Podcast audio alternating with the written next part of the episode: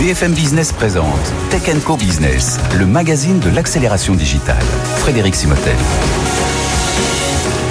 Bonjour, bienvenue sur BFM Business dans l'émission Tech Co Business. On est ensemble pendant une heure et bien entendu, si vous avez manqué le début, mais là vous y êtes, mais si vous le manquez quand même, on se retrouve en replay et sur les podcasts ainsi que sur la chaîne Tech Co TV sur les box opérateurs. Au menu aujourd'hui, on va parler, tiens, cybersécurité. Les administrations, les collectivités ont besoin de cybersécurité et où elles vont s'équiper? Eh bien, figurez-vous qu'elles vont s'équiper avec notamment avec l'opérateur SFR qui a gagné un très bon contrat avec, euh, avec l'UGAP sur les achats informatiques. On va en parler tout de suite avec euh, nos deux deux, représentants, SFR Business et euh, l'UGAP, qui sont avec nous. On enchaînera avec un, notre baromètre mensuel. On interroge les Français sur la tech et un domaine particulier, cette fois-ci la food tech. Et vous allez voir, il y a beaucoup d'enseignements de, euh, sur, ce, sur cette partie-là. On attend beaucoup de la tech pour la traçabilité, pour la qualité euh, de la nourriture. Deuxième partie de l'émission, on parlera de finance et de numérique avec les Digital Finance Awards. On aura deux des lauréats, La Durée, Renault, qui seront avec nous pour parler d'innovation dans leur, dans leur secteur. On parlera aussi low code no code, c'est notre chronique SIGREF euh, aussi où là euh, est-ce qu'il faut continuer à apprendre à programmer, notamment quand on voit arriver l'IA générative. Et puis Startup Booster, ce sera avec la startup Together.do, euh, plateforme qui révolutionne, enfin qui révolutionne, qui transforme en tout cas les partenariats e-commerce. Allez, restez avec nous, c'est pendant une heure, c'est sur BFM Business. BFM Business, Tech Co Business, les invités. Et je vous l'ai dit euh, en ouverture, on va parler euh, cybersécurité avec nos deux invités puisque SFR a été désigné pour protéger les collectivités locales contre les attaques informatiques. Et donc, euh, bien côté collectivité locale, c'est l'UGAP qui s'occupe de tout ça avec Frédéric Trinquecos. Bonjour. Bonjour. Frédéric, merci d'être avec nous. Vous êtes directeur des achats, des achats informatiques chez l'UGAP. Vous allez nous expliquer un peu voilà en quoi consiste votre rôle. Et puis, bien Emmanuel Pugliesi. Bonjour Emmanuel. Bonjour Frédéric. Bienvenue, directeur général de SFR faire Business. Tiens, je démarre avec vous, Emmanuel. On voit, alors on connaît évidemment, si je regarde les, les trois, les, trois des quatre opérateurs, en tout cas euh, présents en France. Orange a sa division cyberdéfense et on voit que c'est en train de pousser évidemment dans, dans ce domaine. SFR, euh, c'est plus de 200 personnes aujourd'hui euh, qui sont très spécialisées et puis bien sûr qui rayonnent sur l'ensemble. On a vu récemment Free qui lance aussi son mmh. offre Free Pro c'est important aujourd'hui pour les opérateurs de maîtriser cette, euh, cette, euh, cette division, cette consonante cyber C'est important pour les opérateurs et pour les clients, parce que euh, s'il y a de la cybersécurité, c'est qu'il y a des accès à sécuriser, il y a des systèmes à sécuriser. Et le monde de l'opérateur est en train de changer. On passe d'un monde de télécommunications à un monde où on fait des télécommunications et des services informatiques. Notre métier aujourd'hui, ce n'est plus de vendre de la fibre uniquement, mais de vendre de la fibre, des switches, du Wi-Fi, du cloud.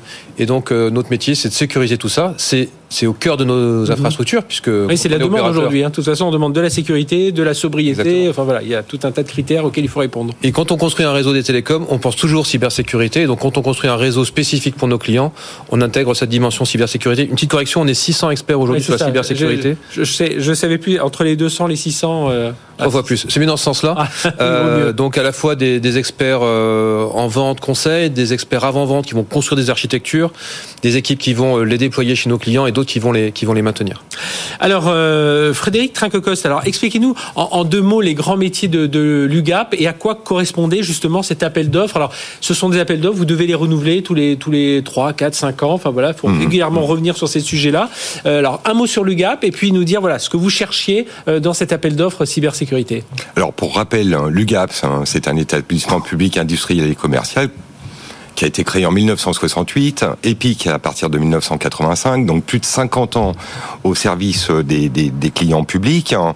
Euh, la mission première de notre établissement est de proposer à tout client public des catalogues d'offres qui sont issus de nos remises en concurrence européennes, mhm. en les dispensant de procédures d'appel d'offres et en leur amenant la complétude de nos marchés avec pour simple formalité, passation d'une commande au sein de notre établissement dont la particularité est d'exécuter tous les marchés. C'est-à-dire que, contrairement à d'autres centrales d'achat, la nôtre est le fournisseur de tout client public. Et quand je dis tout, tout client public, c'est l'État, les collectivités, le secteur de la santé et le secteur social. Donc là, très concrètement, je suis une collectivité, dans, dans le cas qui nous intéresse aujourd'hui, Oui. je me dis, bon, il faut que je re- revoie un peu. Alors, elles ont déjà des offres, de, enfin des solutions de sécurité, mais avec tout ce qu'on entend, les attaques et tout ça, il faut que je me renforce. Je vais voir l'UGAP et l'UGAP dit, bah nous, voilà, pour cette partie-là, on est partenaire avec SFR et donc c'est là où vous faites le lien euh, tripartite et puis euh, où on commence à déployer parce qu'évidemment, chez vous aussi, il y a des spécialistes du, côté cyber. Alors, tout à fait. Euh, notre établissement déjà est implanté sur tout le territoire avec euh, 1600 collaborateurs, donc dont 800 au niveau du réseau commercial. Et l'avantage de notre marché, c'est que nous avons un titulaire qui est SFR et qui permettra au travers de notre réseau commercial une mise en relation avec le client public de manière à aller très vite dans la définition des besoins en la matière et d'accompagner le client de bout en bout dans cette démarche. Alors, euh, que- quels sont les besoins qui vous ont été remontés justement par, euh, par les collectivités en, ter- en termes de cyber? C'est évidemment monter le niveau, Ouais. mais on sait qu'il y a des besoins de formation, de sensibilisation, qu'aujourd'hui le travail hybride c'est aussi dans l'administration, dans les collectivités, donc il faut protéger un peu tous ces utilisateurs nomades ou, ou à distance. Voilà, quels étaient euh, en quelques lignes les, les- les grands besoins qui vous ont été remontés? Alors, pour rappel, hein, la cyber n'est pas une nouveauté à l'UGAP. Ouais, Euh, Nous en sommes à notre troisième marché. Il Ouais. faut savoir qu'en 2015, on faisait 12 millions d'euros de commandes par an. Et l'année dernière, en 2022, on a presque atteint les 50 millions d'euros de Ouais. commandes. Donc, ça vous montre la pétence de tous les clients publics sur le sujet, avec toute la criticité, les problématiques d'attaque dont on entend partout euh, les échos. Et à ce titre, hein, l'objectif est d'avoir une offre complète, dite solution, qui permette d'aider et d'accompagner le client public au travers de technologies diverses et variées, et notamment des technologies où on travaille en collaboration avec l'ANSI, notamment pour avoir des critères euh, spécifiques sur des offres qualifiées, certifiées, ce qui implique aussi, en termes de quiétude du client public, de la souveraineté. Oui. Et ça, aujourd'hui, c'est un élément important, puisque quand on parle de souveraineté, on parle notamment d'acteurs français qui sont capables d'accompagner tous ces clients publics. Et puis de, de vitesse de déploiement, parce que j'imagine, euh, Emmanuel, derrière la, bah, le passage à l'échelle des solutions, il faut aller vite. Hein. Aujourd'hui, on le voit en cyber, on n'a pas le temps. Enfin, on n'a pas le temps d'attendre. Il faut dès qu'un marché est lancé, il faut tout de suite, enfin, qu'un contrat est lancé, en tout cas, il faut tout de suite déployer. C'est presque ça le plus difficile, hein, c'est d'aller vite euh, et d'aller bien, quoi. Enfin, de le faire bien. Là, le premier sujet, c'est déjà d'avoir la bonne solution. Et on est dans un monde de, de, de cybermenaces qui évolue tout le temps. Oui. Donc les, les éditeurs et les constructeurs nous proposent euh, chaque mois, ou chaque semestre en tout cas, de nouvelles solutions. Et parfois, il y a de nouveaux éditeurs qui vont arriver aussi parce qu'il y a des nouvelles typologies de failles qui vont, euh, qui vont ex- exister. Donc notre métier déjà, c'est d'identifier les meilleures solutions pour répondre à tel type d'attaque, telle surface d'attaque, et également telle typologie de structure. On va pas protéger de la même manière une petite mairie locale ou un ministère. Donc ça, c'est un premier enjeu, c'est de trouver la bonne solution et avoir un échange. et- et avoir cette agilité aussi Oui. pour aller de, justement de la petite à la grande administration. Et donc, euh, on a notre force de vente qui est présente sur le terrain, sur le territoire, partout en France, qui est capable d'accompagner euh, les équipes de l'UGA pour euh, apporter ce bon niveau de conseil. Ils sont tous euh, formés euh, au sein de nos équipes sur la cybersécurité et sur les enjeux, avec une disparité entre naturellement un ingénieur commercial euh, qui va travailler sur une PME ou sur une petite collectivité et quelqu'un qui va travailler sur un grand compte secteur public. Deuxième sujet, c'est le mettre en œuvre. La mise en œuvre, ça peut être assez rapide, parce que finalement, on crée des typologies, on les, Oui. on les décline.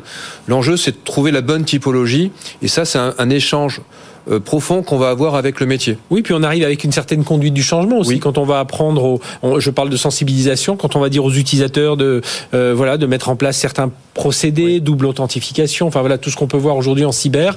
Euh, voilà, faut qu'ils s'y habituent et qu'ils comprennent déjà Oui. que c'est important et qu'ils s'y habituent. Et ça peut amener des changements informatiques, des changements de processus, des changements d'expérience client.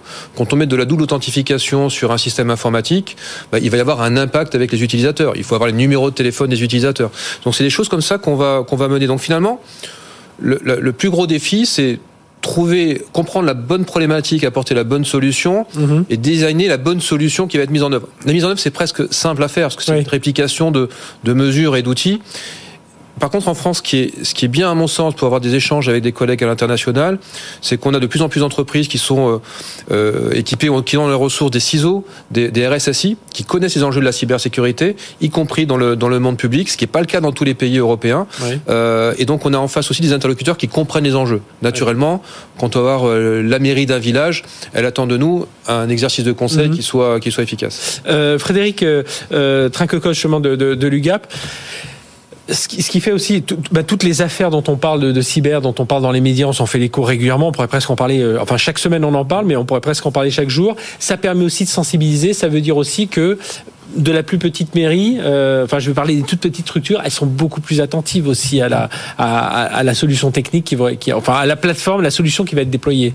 Alors tout à fait. L'enjeu en termes de marché était d'avoir un, un partenaire titulaire hein, qui soit en capacité à opérer un, déplo- un déploiement national, quel que soit le type de, de client, Mhm. comme euh, l'a dit Emmanuel. hein. Donc pour nous, c'était important d'avoir finalement, comme on dit en termes d'achat, le mieux disant. C'est-à-dire la société qui apporte la meilleure offre en fonction des critères techniques, des technique, spécifications. qualité des services. toute la partie valeur technique, toute la partie qualité de service, Mhm. c'est hyper important pour nous d'avoir un accompagnement là-dessus déploiement. C'est-à-dire voir, d'avoir les forces euh, techniques et commerciales qui soient en capacité d'accompagner tous les clients, euh, sachant que nous avons quand même une actualité forte en la matière, Mhm.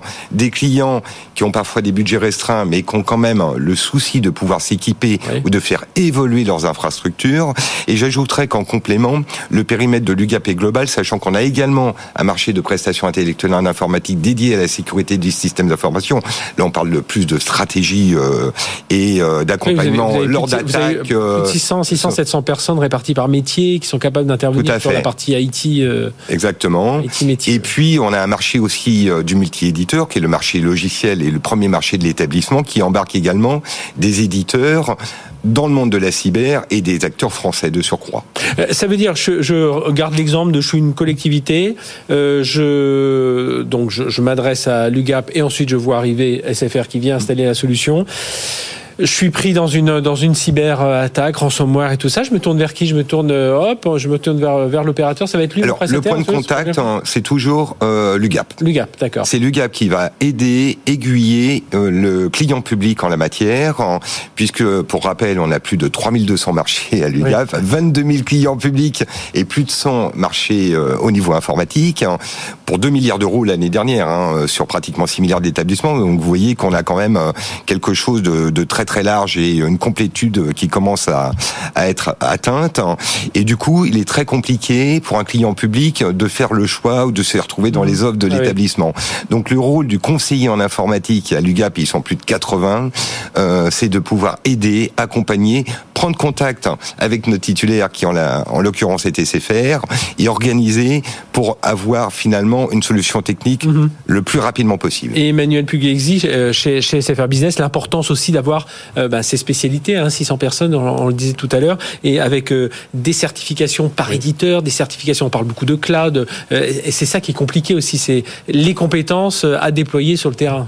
C'est, il faut du monde. Enfin, c'est compliqué pour les trouver, hein, parce que Ah, il faut voilà, du monde. on les a, faut- alors on les a en interne puisqu'on a une, une histoire sur la cyber, euh, cyber- cybersécurité pardon, qui est très ancienne. Donc ça c'est c'est un véritable atout qu'on a. On recrute euh, des, des équipes hein, sur sur ce domaine-là.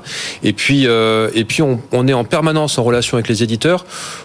pour s'approprier les nouvelles certifications. C'est un élément essentiel. On a euh, plus de 600 certifications aujourd'hui sur euh, ce domaine-là et c'est un gage euh, de qualité, de sécurité pour pour les adhérents de, de l'UGAP.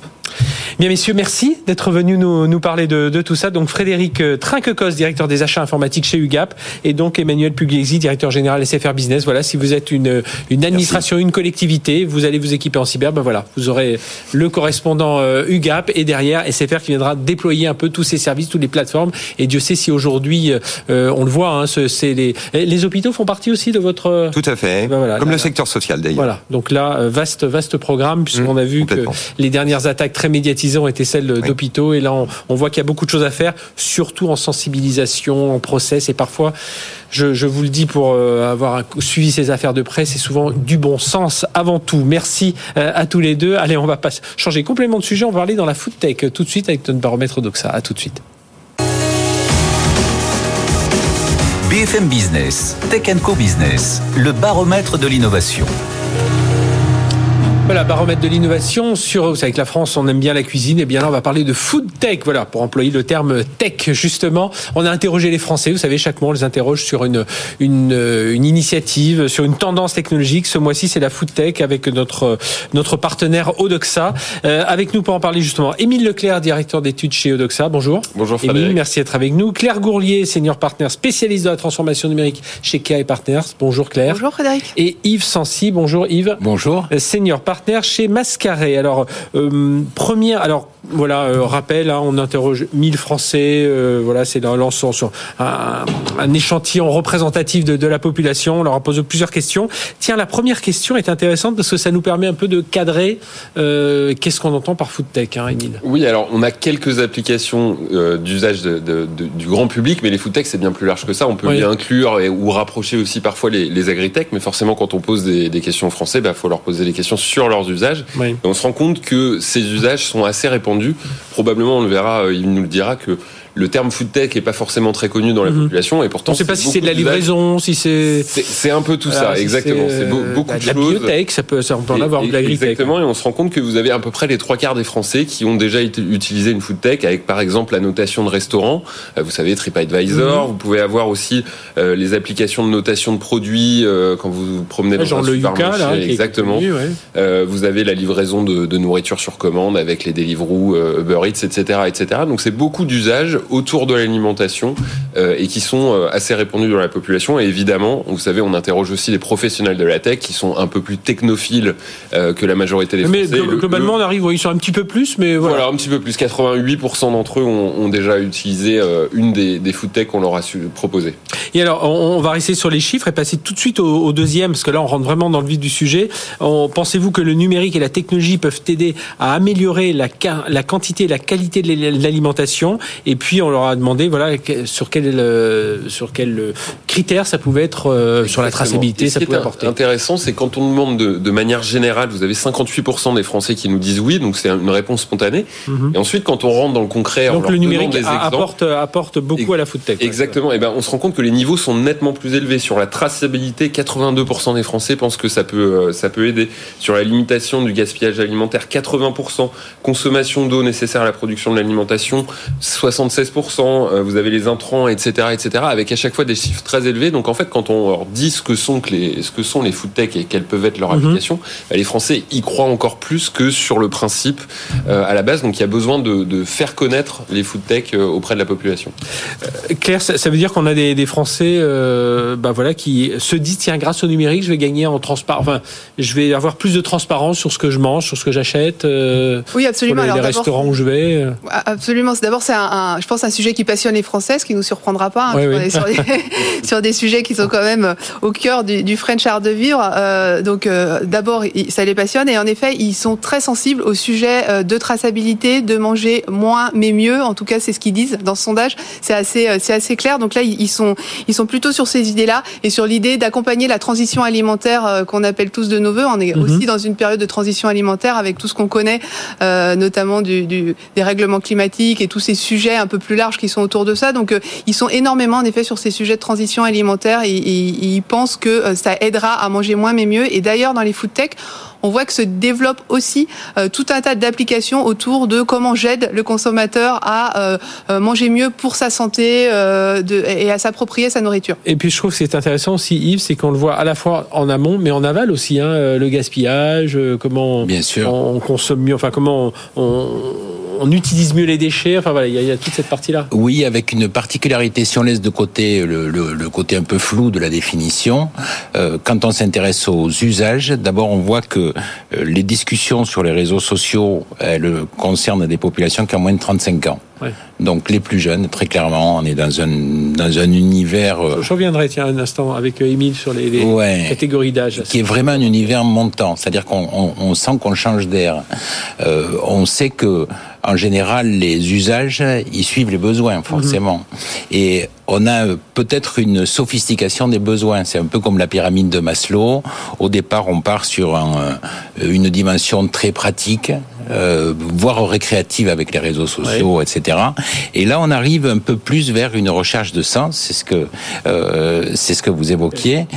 Et ça, c'est important parce qu'on passe à l'utilité, la recherche de sens. Donc, euh, tout ce qui va tourner autour de euh, la maîtrise du stress hydrique, de, de, la diététique, donc de la santé, mmh. donc de l'éducation également, donc de l'amélioration. J'ai l'impression qu'on rapproche beaucoup plus via la tech, on rapproche beaucoup plus l'alimentation la, de la santé justement. Absolument. Auparavant, bon voilà, la- c'était euh, bon, fallait manger bah, pour se tenir. enfin, voilà, mais on va, la santé, on va mais aussi mettez-moi sur le, bien-être. euh, et aussi à toutes les améliorations euh, qui concernent euh, la civilisation, on va dire. Mhm. Et ça, c'est quelque chose de nouveau et qui concerne plutôt très clairement une jeune génération. C'est-à-dire que ceux qui sont rentrés par euh, les, les, les systèmes d'ubérisation, c'est-à-dire quelque chose de pratique sur le plan logistique, maintenant recherchent euh, quelque chose d'un petit peu différent, même de carrément différent. Et ça aura sûrement un impact sur euh, le, le, le marché des applications, d'ailleurs. On, qui on regardera se- ensuite la on- priorité on des, des, des ouais.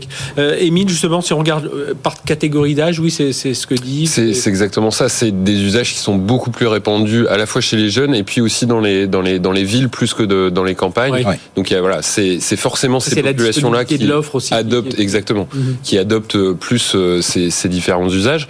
Mais il n'empêche que euh, vous avez de plus en plus de personnes euh, un peu plus âgées qui ont euh, qui ont, euh, ont ces usages et qui qui ont Bah, tout le monde re- commence à recours. regarder hein, l'application Yuka, on le d'application. voit dans les quand on va sur le marché, on voit tous les gens sont en train Bien de, sûr. de, de souvent, regarder tout souvent c'est souvent comme ça que ça se passe. Ça, ça se fait connaître euh, au sein de la famille. Maintenant, Mhm. vous avez euh, dans toutes les familles euh, jusqu'à 75 ans, tout le monde a un smartphone et tout le monde est capable d'utiliser ce type d'application. Donc ça se développe au fur et à mesure et c'est assez classique. Émile, juste un mot sur euh, euh, quand on a demandé aux, Fran- enfin, aux Français et aux professionnels de la, de la tech, euh, pensez-vous que le numérique et la techno peuvent améliorer la quantité et la qualité de la- l'alimentation?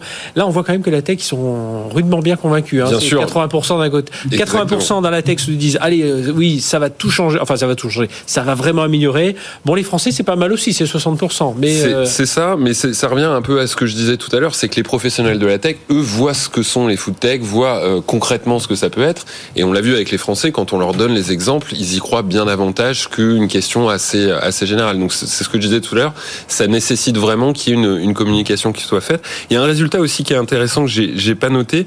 On le voit dans chacun des exemples, c'est des niveaux très élevés et on leur a, on leur a demandé aussi est-ce que euh, les food tech peuvent avoir euh, des effets positifs sur la recherche permettant de produire la nourriture de demain? On voit que les Français sont un petit peu plus réservés. On est à le 58%. steak végétal. euh, Exactement, il va falloir, mais c'est quand même un niveau assez élevé, hein, Ouais. euh, c'est- majoritaire, mais on- il va falloir sans doute euh, une habitude euh, qui sera, qui mettra un peu plus de temps euh, pour euh, pour faire adopter ces, ces usages aux Français. Question euh, quelles doivent être les priorités des food Donc, autre question posée aux Français et aux professionnels du numérique. Voilà, les priorités des Eh bien. Alors, qu'est-ce qu'ils disent? La, la transition est assez parfaite puisque leur priorité, c'est euh, développer une agriculture euh, durable, locale et responsable. Donc on voit qu'en fait, les Français, ce qu'ils veulent, c'est conserver l'existant avec des moyens technologiques qui nous aident finalement à, à y accéder plus facilement.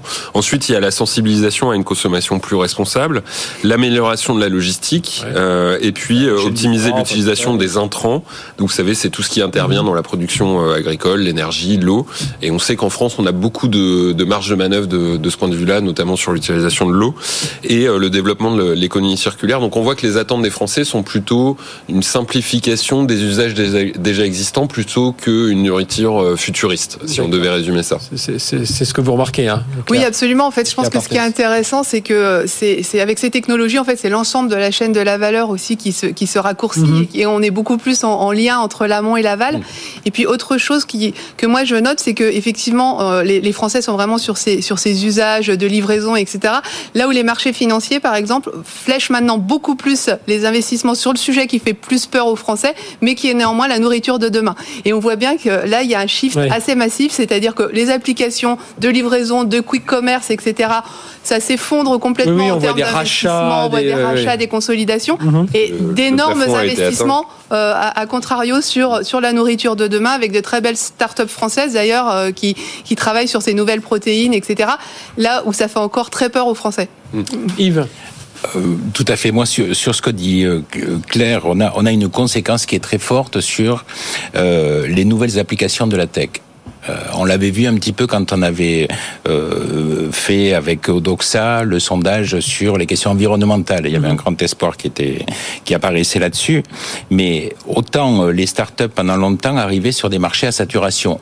Euh, C'est-à-dire que pour la location, on disait comment louer un peu mieux. Pour les voitures également, comment euh, euh, disposer de voitures un peu mieux, comment accéder plus facilement à ce qui était fourni par les supermarchés. Là, on est sur quelque chose de différent. Euh, on est sur quelque chose qui euh, n'est plus sur des marchés à saturation, mais qui est une nouvelle offre. L'offre euh, diététique ou l'offre qui permet de dépenser moins d'eau d'améliorer l'agriculture, de mieux connaître euh, la traçabilité de ce que l'on mange pour des questions de santé, ça c'est quelque chose qui est nouveau et qui va sûrement exploser. Et vous pensez que ça peut changer un peu? Enfin, quand on voit ces chiffres-là, euh, Claire, ce que vous disiez euh, assez justement, là, de dire que, euh, et ce que disait Émile aussi, on, on optimise l'existant plutôt que partir un peu dans le, euh, dans le futur. Enfin, voilà, que c'est. Euh, nos, enfin, les investisseurs vont s'en rendre un peu compte parce que c'est vrai que. Ah, les la tendance, elle est plus... je, je, pense, commencent à s'en rendre compte ah, oui. et, on, on, et travaillent. Enfin, on a, on a des, des startups qui sont financées, euh, Insect par exemple, oui. sur les, les, protéines alternatives, Animal, ouais. etc. Avec des usines. absolument. Il y, a, il y a des marchés qui sont projetés sur les alternatives à mm -hmm. la viande qui sont colossaux. Hein. Les analyses disent à 25 milliards à, à 2030. Donc, moi, je pense qu'on va assister en effet à ces, à ces ruptures-là. En tout cas, euh, c'est vrai que c'est encore un peu loin des préoccupations des Français. Et puis, c'est forcément quelque chose, encore une fois, qui leur fait un peu peur. Mais mm -hmm. euh, en, en, quand on voit dans le monde de, de l'industrie et des entreprises déjà euh, énormément de choses qui se font et des investissements extrêmement euh, importants qui, qui, qui, se font sur ces sujets-là. Ouais. Oui, et puis il y aura, il y aura probablement aussi le choc du, du concret d'une certaine manière. Si oui. vous avez le choix entre un steak euh, parfaitement naturel à 50 euros le kilo et de la viande un peu artificielle à 10 euros le kilo, bah peut-être que exceptionnellement vous allez prendre le steak à 50 euros, mais que le, la, le quotidien ce sera de la, du 10 euros. Donc euh, donc ouais, y a, souvent c'est aussi comme ça que ça se passe dans la population, c'est que les, les, les Français adoptent des comportements parce que c'est moins cher, plus simple, plus plus efficace, euh, au-delà de la, de la motivation ouais. environnementale qui peut aussi euh, en, en toucher beaucoup. Oui, il veut y rajouter. Pardon, on le voit très bien sur Internet sur ce qu'on appelle les niveaux d'engagement. C'est-à-dire que quand il s'agit de discuter euh, de Uber Eats, par exemple, bon, le niveau des conversations est assez faible. Par contre, euh, là où on a des niveaux d'engagement forts, mais 100 fois plus forts, c'est quand ça concerne justement les choix profonds oui. euh, qui vont être faits sur tel ou tel type de produit ou les conséquences euh, de notre achat sur un produit.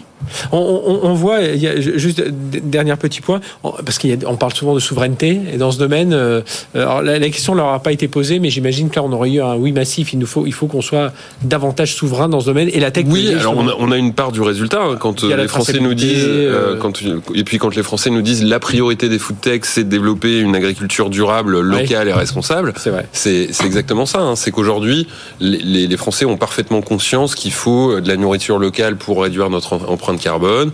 Et donc, plus on, sera souverain sur la nourriture et plus la technologie pourra nous y aider, plus les Français y seront favorables. Donc, il y a vraiment ce, sujet-là est, central sur, sur la nourriture. Eh bien, merci à tous les trois. Émile Leclerc, directeur d'études chez Odoxa, Claire Gourlier, senior partner spécialisé de la transformation numérique chez Kia Partners et Yves Sancy, senior partner chez Mascaré. Voilà, vous pouvez retrouver bien entendu tous ces résultats euh, sur les différents sites hein, et notamment celui de BFM Business. On reviendra évidemment sur tous ces résultats de, des Français et de la food tech. Allez, on marque une courte pause. On se retrouve juste après. On va parler des finances, on va parler euh, e-commerce et on va parler low code, no code. C'est tout de suite sur BFM Business. BFM Business présente Tech Co Business, le magazine de l'accélération digitale. Frédéric Simotel. Et on parle de la fonction finance à l'occasion des Digital Finance Awards. C'était la sixième édition organisée. Alors BFM, Award, BFM Business en est, parti, en est partenaire et c'est organisé par l'OSAM Agency. L'objectif, c'est évidemment valoriser les directions financières sur tout ce qu'elles mettent en place. Évidemment, forcément, avec de l'innovation, avec du, avec du digital. Euh, on va en parler avec nos deux invités que je vous présente tout de suite. Estelle Leroy-Savignac, bonjour. Bonjour. Estelle, merci d'être avec nous. Vous êtes directrice administrative et financière chez La Durée, euh, que l'on connaît bien. Alors voilà, hein, nous, on est. Alors si vous nous écoutez en radio, pouvez pas en profiter, mais si vous êtes en télé, voilà, vous connaissez sans doute ces petites boîtes vertes avec ces, surtout l'intérieur qui est important, et on saura en profiter. Merci à vous. Et alors vous avez eu le, le, le award de la rapidité. Vous allez nous dire euh, ce que, à, quoi, à quoi ça consiste. Et puis, euh, et tous les deux, je vais dire, vous avez été euh, ex aequo pour le grand prix final du Digital, Digital Finance Awards, et celui de l'innovation avait été remis auparavant à, à vous, François Roberge. Bonjour. Bonjour. Euh, vous êtes chef d'équipe méthode référentielle et outils digitaux chez Renault. Donc euh, Digit euh, Awards de l'innovation et Awards Global Execo avec euh,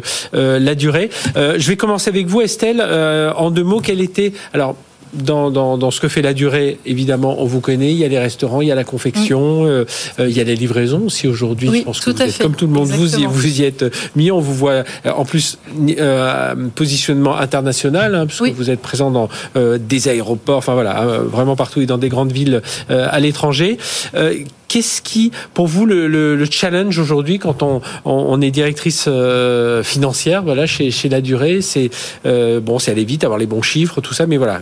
Qu'est-ce que vous vous fixez comme challenge pour euh, euh, bah, pour les, les, les, les- pour transformer un peu votre fonction? C'est vraiment d'être au service euh, des clients, à la fois externes et internes, et de faire en sorte que le, la finance ce soit un outil de fluidité, que ce ne soit plus un frein comme ça a pu, Oui. pu l'être, avec une lenteur de traitement des factures, une lenteur de, de traitement de passage en caisse, par exemple, mais au contraire que finalement notre métier disparaissent progressivement et euh, permettent simplement de passer librement euh, d'un produit à un client tout en préservant le caractère extrêmement artisanal de la maison.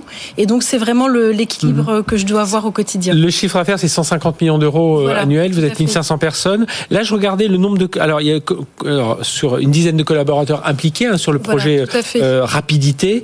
Euh, euh, C'était quoi? Vous vouliez illustrer quoi en, en concourant dans cette catégorie rapidité? Alors illustrer, c'était plutôt euh, donner un état de fait, c'est-à-dire que finalement, nous avons changé l'intégralité de nos logiciels euh, métiers, de tous nos systèmes d'information en 12 mois. Mais l'intégralité, c'est-à-dire qu'on n'a pas repris un existant, on a reconstruit de zéro tous nos systèmes Pourquoi? Parce que le passage au cloud, parce que Non, parce que du coup, euh, internalisation de la, des, des fonctions finance et euh, informatique, euh, nous sommes passés d'un- d'une gestion, en fait, un peu à rebours de ce qui se fait actuellement. Tout le monde met sa fonction euh, finance en centre de service partagé. Et en fait, nous, nous avons internalisé toutes nos fonctions de gestion l'année dernière. Et quand on dit les fonctions, c'est également les outils. et donc ça veut dire qu'on aurait pu vous remettre aussi le word du, du risque, parce que Oui, Ouais, je veux dire, euh, on va tout, changer en un an. tout change- Euh, voilà, exactement. Comme- C'est passé, euh, mais Oui. c'est c'est un travail collectif. C'est ça qui est extraordinaire, c'est que euh, tout, enfin, la durée c'est une maison et que tout le monde s'y est mis et que c'est vraiment par ce travail collectif euh, que nous avons réussi. parce que c'est 15 à, voilà. 15 à 20 je disais 1500 Oui, personnes de groupe, mais c'est 15 à 20 qui sont vraiment impliqués, enfin, Ah, qui, très- qui, se- très qui sont, qui, euh, touchés, voilà. qui sont touchés par, par, ce- Quand vous par cette application. changez les, les systèmes de caisse des boutiques, euh, quand vous changez les systèmes d'achat, d'approvisionnement et de livraison, en réalité, vous touchez le, le cœur du réacteur, Mhm. en fait. Euh, François Roberger chez, chez Renault, donc euh, il y avait ce, cet awards innovation. Alors c'est vrai qu'on associe euh, souvent Renault innovation maintenant, notamment bah, pour les voitures, pour la transformation énergétique, tout- toutes les innovations que vous pouvez faire à la fois dans le cockpit de la voiture, mais aussi dans la partie euh, logistique. Enfin, il y a, beaucoup de choses. Alors euh, vous, quels ont été les, critères Enfin, euh, pourquoi être allé concourir sur cette catégorie innovation? Alors, donc déjà Renault investit effectivement, comme vous l'avez dit, beaucoup dans l'innovation. Et puis c'est l'intelligence artificielle au service de la direction financière Mhm. et particulièrement, alors moi je représente la fonction chiffrage. Oui. On peut peut-être en dire un mot. Oui, oui, oui. la fonction chiffrage, c'est euh, pour chaque pièce essayer d'estimer le coût de cette pièce, essayer de le suivre et essayer de l'optimiser au fur et à mesure de son cycle de vie. Mhm. Et donc c'est une fonction qui est très technique. On rentre dans le concret, c'est-à-dire qu'on va se dire une pièce de quoi, comment elle est fabriquée. Oui. Alors c'est des matières. Surtout que vous n'en êtes pas à l'origine, parce que le plastique, vous avez, ou le caoutchouc, vous êtes allé le chercher, ou Exactement. le métal euh, chez un industriel. Chez, après, il y a le fournisseur qui a, qui a façonné Exactement. tout ça, et puis vous, vous, vous, vous l'assemblez. Exactement. Donc en fait, nous on se met dans, dans les pieds, dans, dans, les, dans le contexte de l'entreprise qui va le fabriquer. Et donc effectivement, cette entreprise, comme vous le disiez, elle va acheter des matières premières, elle va acheter des composants, elle va acheter des machines. Il va y avoir des opérateurs sur ces machines, euh, des temps de cycle, il va y avoir de l'énergie, des frais indirects, etc. Et donc nous, on essaye, pour chaque pièce, de reconstituer euh, Vous, l'ensemble vous des allez aller collecter les datas tout au long de, de- tout au long de la chaîne, en quelque sorte. C'est ça l'idée? Exactement. On va essayer de reproduire euh, l'ensemble des postes de coûts euh, chez l'entreprise qui va fabriquer cette Mhm. pièce. Alors qu'avant, j'imagine, vous aviez juste un chiffre global. Et là, aujourd'hui, c'est vraiment aller euh, euh, bah, descendre encore plus dans le détail grâce au numérique, justement, grâce à cette data. C'est ça, ça l'idée? Alors, eh, en fait, une, euh, une pièce, on- enfin le chiffrage, c'est déjà une fonction qui existe depuis longtemps. Oui, oui, bien sûr. Euh, là, par contre, euh, une voiture, c'est plusieurs milliers de pièces. Et vous multipliez ça par le nombre de voitures. Donc Mhm. c'est évidemment un, nombre très important, une charge de travail très importante d'arriver à maintenir ce même niveau de précision pour un très grand nombre de pièces. Et donc c'est ce en quoi va nous, va nous aider l'intelligence artificielle, c'est de pouvoir être beaucoup plus réactif et de pouvoir adapter nos algorithmes. Ça, veut dire que vous pouvez travailler davantage en amont. C'est-à-dire, j'imagine le bureau d'études quand il, alors il s'agit pas d'enlever, euh, enfin, si, pourquoi pas, enfin, de de, de, de se dire tiens cette pièce-là, est-ce qu'on pourrait pas euh, euh, trouver une astuce pour l'enlever parce que quand on regarde son chiffrage, elle coûte cher euh, et savoir euh, ou quelle est plusieurs fonctions pour la pour l'utiliser. C'est un peu ça l'idée. C'est exactement Donc ça. vous avez un impact jusqu'à jusqu'au bureau d'études. Exactement. Alors, vous, on, euh. on commence vraiment de l'amont jusqu'à à la vie série de la voiture. Euh, donc, comme vous le disiez très justement, on va accompagner le bureau d'études, on va chiffrer les pièces, nos pièces, les pièces de la concurrence. On va essayer de remarquer les designs qui sont les plus élégants, Mhm. et puis on va essayer de les appliquer. Donc pour accompagner le bureau d'études, donc c'est ce qu'on appelle vraiment la phase de design to cost. Et donc on va essayer de faire ça euh, tout au long du cycle de vie de la voiture. Eh bien, merci d'être venu nous parler de, de tout cela. Estelle Leroy-Savignac, donc directrice administrative financière chez La Durée, euh, lauréate donc de ces Digital Finance Awards. Au- le, le- le Grand Prix avec ex aequo avec Renault. Et puis euh, sur cette partie rapidité et François Robert chef d'équipe méthode travail référentiel et outils digitaux chez Renault. Euh, donc euh, lauréat du innovation et donc ex aequo sur ce lauréat Grand Prix. Merci à tous les deux d'être venus nous parler de ces, de ces sujets euh, passionnants. Et, et nous ben, on va continuer euh, dans le domaine et on va là on va parler de low code no code ça ça vous intéressera aussi certainement parce que j'imagine ça c'est un, un sacré challenge aussi pour euh, la fonction finance. C'est tout de suite sur BFM Business BFM Business, Tech Co Business, l'invité.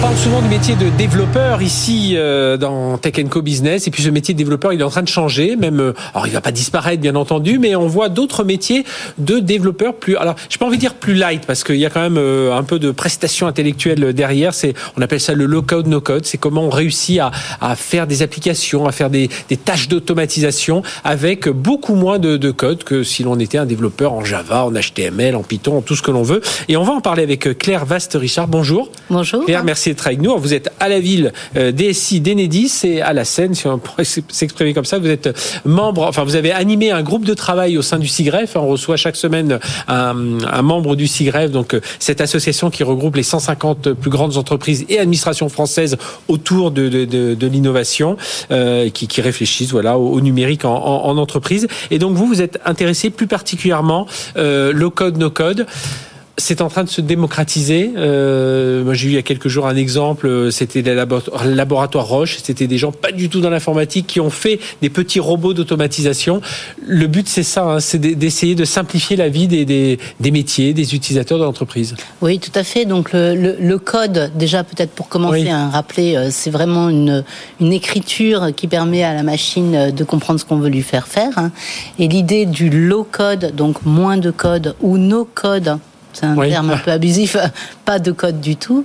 C'est finalement de euh, d'utiliser une, une, une, simplification, donc euh, finalement euh, de réutiliser du code prédéfini, oui. l'assembler, sans nécessairement avoir une connaissance assez Et puis les petites pièces, on a les gros Lego et puis voilà. on petit à petit, on construit, ou alors plutôt que de faire. Ça, c'est pas un peu la hantise des DSI au départ de se dire oula, je vais avoir quand j'ai des développeurs qui font du code pur et dur, je maîtrise le, le, ces gros Lego là qui peuvent être accessibles par tout le monde.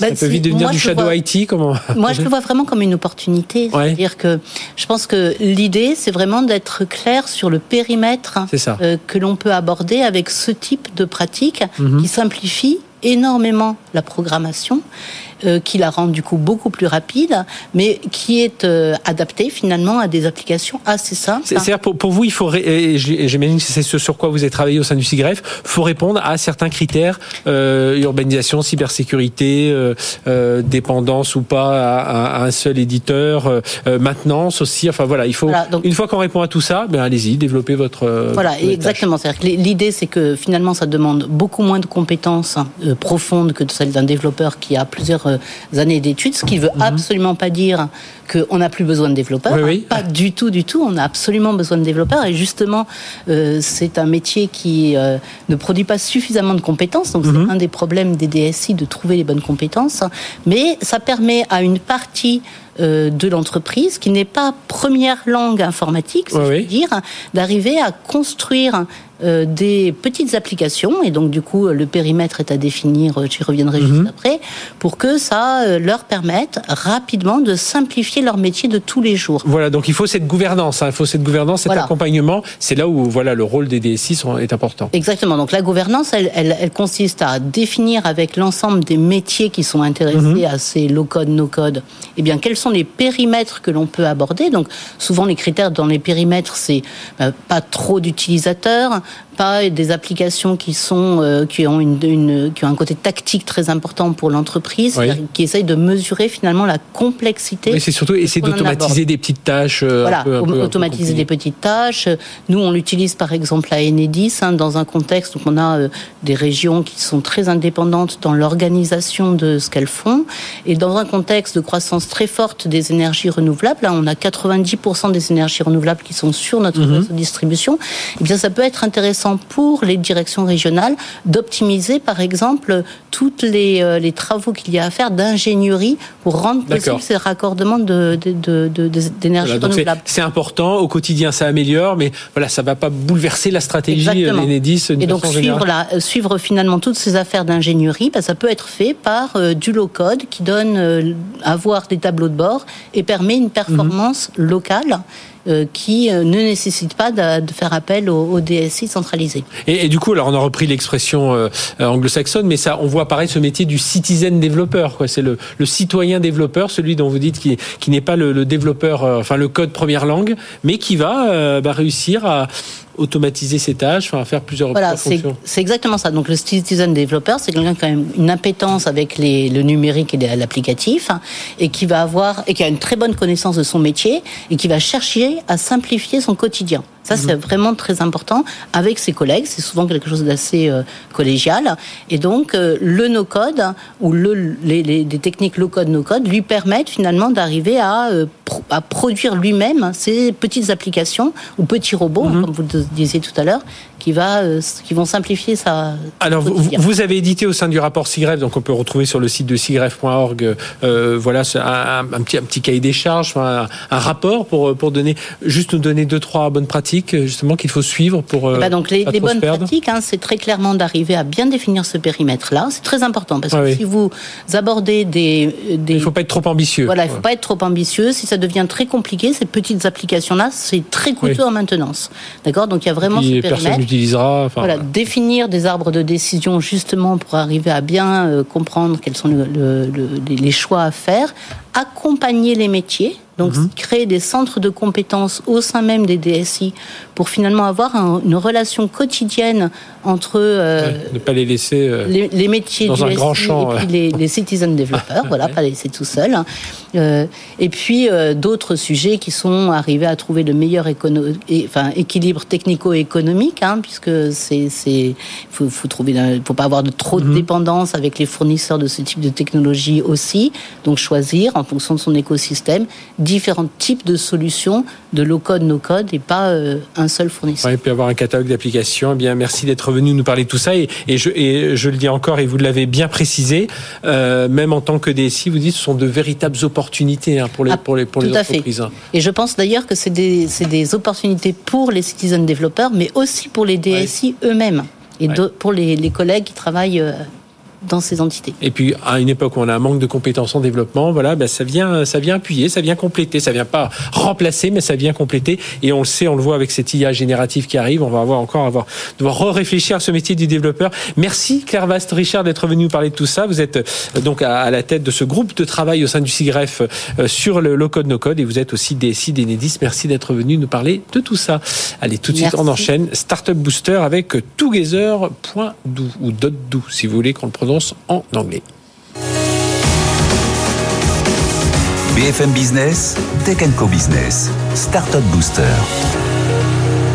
Together.do pour accompagner les, les, les, géants, enfin les géants, non, les acteurs du e-commerce justement grâce à la technologie. Together.do avec son président et cofondateur Léonard Selem. Bonjour. Bonjour Frédéric. Léonard, merci d'être avec nous. Créé en juin 2022, la, bêta, c'était il, il, y a à peine quelques jours. Hein. Vous avez déjà une centaine de marques utilisatrices. Alors racontez-nous euh, en quelques mots ce que vous faites. On sait qu'aujourd'hui le coût d'acquisition euh, de, de euh, bah, et, avec les, la domination des marketplaces, c'est compliqué pour les pour les gens du commerce. Et vous, vous, les aidez à optimiser tout ça. Expliquez-nous. Tout à fait. C'est ce qu'on essaye de faire.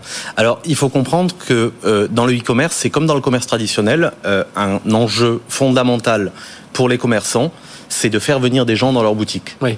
Euh, Aujourd'hui, les e-commerçants se trouvent dans une situation où ça leur coûte beaucoup plus cher qu'il y a 3-4 ans. Mhm. Euh, on estime euh, que le coût d'acquisition client a triplé depuis depuis ah 3 ans.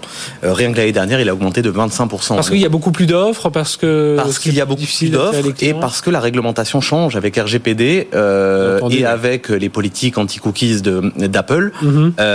Euh, bah, la publicité ciblée telle qu'on la connaissait n'existe plus. D'accord. donc le coût d'acquisition est beaucoup plus cher. Un peu plus smart pour aller les attirer. Voilà. L'idée, c'est d'être un peu plus agile, un peu plus un peu plus malin dans ses manières de d'acquérir du trafic euh, et de limiter euh, la dépendance des e-commerçants à mhm. des euh, euh, canaux d'acquisition uniques, mhm. que ce soit le, la publicité sur les moteurs de recherche, sur des réseaux sociaux en particulier, ou. Euh, Et alors donc vous comment vous allez comment vous allez arriver là-dessus avec Together.do Nous, ce qu'on a observé, c'est qu'il existe un mécanisme qu'utilisent les e-commerçants intuitivement depuis très longtemps, c'est le partenariat. Mhm. Euh, en général, comment ça se passe? Ce sont deux entrepreneurs qui se rencontrent dans un bar et qui se disent ah tiens, ce serait bien, nos entreprises partagent à peu près les mêmes valeurs, on a à peu près la même audience, on va monter euh, une newsletter ensemble ou on va organiser un jeu concours entre nos marques euh, pour mettre en commun nos audiences. du, du, matching, voilà, si on peut dire. C'est exactement ça. Sauf que c'est fait de manière très artisanale. Ça marche très bien. Tous les commerçants vont vous dire que ça marche très bien, mais euh, ils savent pas le mesurer et ils ne savent pas l'industrialiser. Nous, ce qu'on veut avec Together.do, c'est de faire de la co-acquisition, du partenariat e-commerce, mhm. un canal d'acquisition à part entière. Donc vous, vous avez, vous avez créé l'algorithme de, de matching. Exactement. Il faisait la, la, rencontre dans un café, la rencontre, voilà, euh, bah, enfin à l'impromptu. Là, vous, vous l'avez modélisé. Exactement. Vous pouvez y penser comme un, un Tinder. Mhm, euh, C'est-à-dire qu'on va proposer à une marque, euh, lorsqu'elle arrive sur notre site, des euh, partenaires potentiels parce que on connaît déjà la marque, on l'a déjà euh, qualifiée, identifiée, on a identifié la taille de ses communautés, mhm. les mots clés partagés par ses utilisateurs, euh, on a identifié plusieurs milliers de marques en Europe. On se serait dit en se rencontrant au restaurant. Exactement. On, se le dit là en ligne et hop on match, on dit bah tiens ce serait pas mal. Vous voulez monter une newsletter, vous voulez monter une appli mobile, vous voulez aller sur tel secteur, c'est voilà deux acteurs qui pourraient être intéressants pour vous. Tout à fait. Et on propose aux marques, tout simplement comme sur une appli de rencontre, de euh, valider ou de euh, rejeter une proposition de partenariat. Et qu'est-ce qui valide un peu les critères? C'est-à-dire, moi, je suis une, une marque, euh, je vais dire, voilà, je suis agile. Enfin, voilà. Est-ce que c'est vous qui validez pour dire, effectivement, cette marque-là, vous avez 3500 marques euh, européennes référencées là aujourd'hui. Oui. Euh, qu'est-ce qui va qui va faire que euh, pas que j'ai rempli euh, mes critères de bonne foi, mais est-ce qu'on est sûr que voilà, je suis, j'ai bien le nombre d'utilisateurs, enfin de clients potentiels que j'ai. Je suis plutôt bon dans ce secteur-là? Alors, on essaye de simplifier le travail des e-commerçants euh, au maximum.